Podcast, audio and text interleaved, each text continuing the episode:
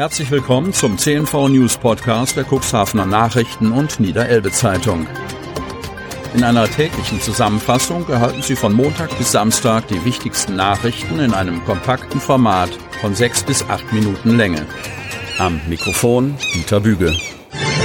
Donnerstag, 25. August 2022. KVG übernimmt Linien der Firma Marsreisen. Kreis Cuxhaven.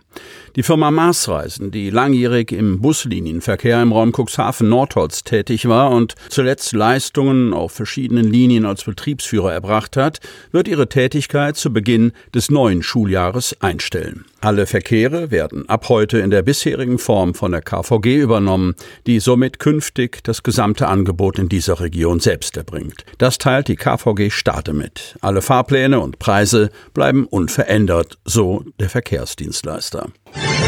So läuft der Besuch des Bundeskanzlers in Cuxhaven. Bundeskanzler Olaf Scholz unterstützt die SPD am Freitag beim Wahlkampfauftakt in Cuxhaven. Tatsächlich ist Scholz aber auch am Donnerstag schon in der Stadt, um dem Siemenswerk einen Besuch abzustatten. Ab 13 Uhr wird Scholz dort durch das Werk geführt und lässt sich die Produktion der Narben erklären. Begrüßt wird er durch den Siemens Gamesa CEO Dr. Jochen Eickholt. Doch anders als man vermuten könnte, verbringt der Kanzler keine Kurzvisite in Cuxhaven. Er übernachtet nach Informationen unserer Zeitung nicht hier. Im Gegenteil folgt Scholz einem engen Zeitplan. Am Vormittag besucht er noch den Truppenübungsplatz der Bundeswehr in Putlos, besichtigt Mittag Siemens in Cuxhaven und steht ab 18 Uhr Bürgern in Magdeburg beim sogenannten Bürgergespräch Rede und Antwort. Nach Informationen unserer Zeitung fliegt der Kanzler deshalb auch von Nordholz wieder ab. Mit Straßensperrungen müssen Anwohner aber nicht rechnen. Die Stadt teilt mit, dass keine Zufahrtsstraßen für den Kanzlerbesuch gesperrt werden.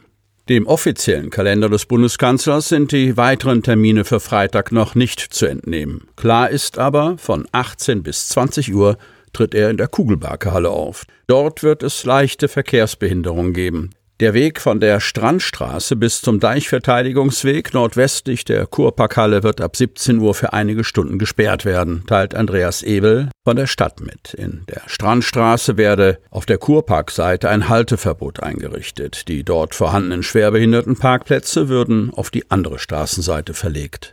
Zwischenzeitlich gab es Gerüchte, dass der Kurpark aus Sicherheitsgründen gesperrt werden könnte. Diese Pläne gibt es aber laut Stadt und Nordsee Heilbad nicht. Dennoch wird viel Sicherheitspersonal vor Ort sein. Von 13 bis 15 Uhr wird die Kugelbarkehalle von Spürhunden durchsucht. Zutritt hat nur, wer vorher einen Sicherheitscheck durchlaufen hat. Bisher ist laut Stadt eine Gegendemonstration mit 20 Personen angemeldet. Thematisch gehe es dabei um die Betriebssicherheit der heimischen Landwirte. Land-WG von drei Tätern heimgesucht. Stade. Vor dem Stader Landgericht muss sich ein 36-Jähriger seit Mitte der Woche wegen des Vorwurfs des versuchten schweren Raubes, des Verstoßes gegen das Waffengesetz und der gefährlichen Körperverletzung verantworten. Gemeinsam mit zwei Komplizen hatte der Mann die Mitglieder einer in der Gemeinde Wurster Nordseeküste gebildeten Wohngemeinschaft überfallen. Der Beschuldigte hat die Tat in Teilen bereits eingeräumt. Damit rechnet man nicht, betont der Zeuge. Nicht in unserem Alter und auf dem Dorf. Nicht anders als die übrigen Tatopfer war auch er völlig perplex, als er sich mit den drei Eindringlingen konfrontiert sah. Es geschah an einem Abend im vorigen Frühjahr. Der junge Mann hatte Geschrei aus der Küche gehört und sein Zimmer verlassen. Auf halbem Weg nach unten will er die Angreifer in der Küche gesehen haben. Dort hielten die drei Männer bereits zwei seiner Mitbewohner in Schach. Ein Messer, das einer der Täter gezückt hatte, traf ihn kurz darauf am Hals. Ein 27-Jähriger machte Bekanntschaft mit einer Metallstange. Nicht zu vergessen die Schreckschusspistole.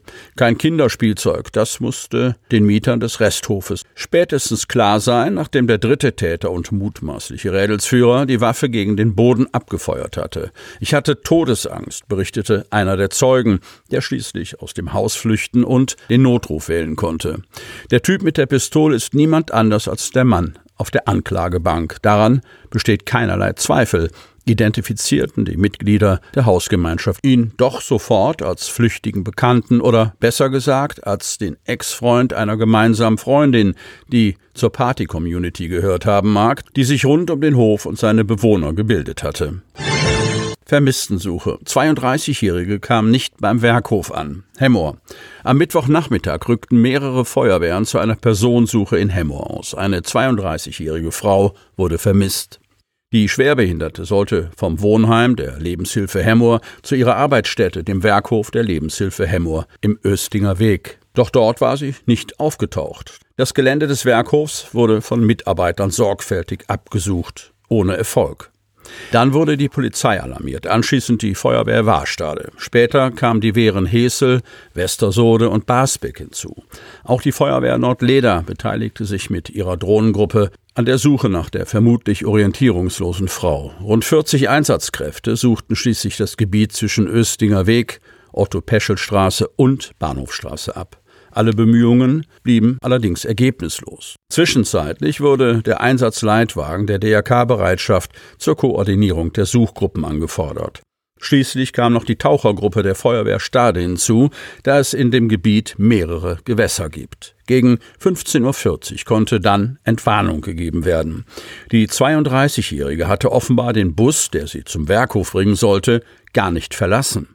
Nach Informationen von Polizei und Feuerwehr habe sie unbemerkt etwa acht Stunden im Bus gesessen. Erst als die Fahrerin einsteigen wollte, um ihre Fahrgäste von der Arbeit wieder nach Hause zu fahren, habe sie bemerkt, dass die Frau noch im Bus saß. Die Vermisste soll laut Polizei einigermaßen wohl aufgewesen sein. Sie hörten den Podcast der CNV Medien. Redaktionsleitung Ulrich Rode und Christoph Käfer. Produktion Win Marketing, Agentur für Text- und Audioproduktion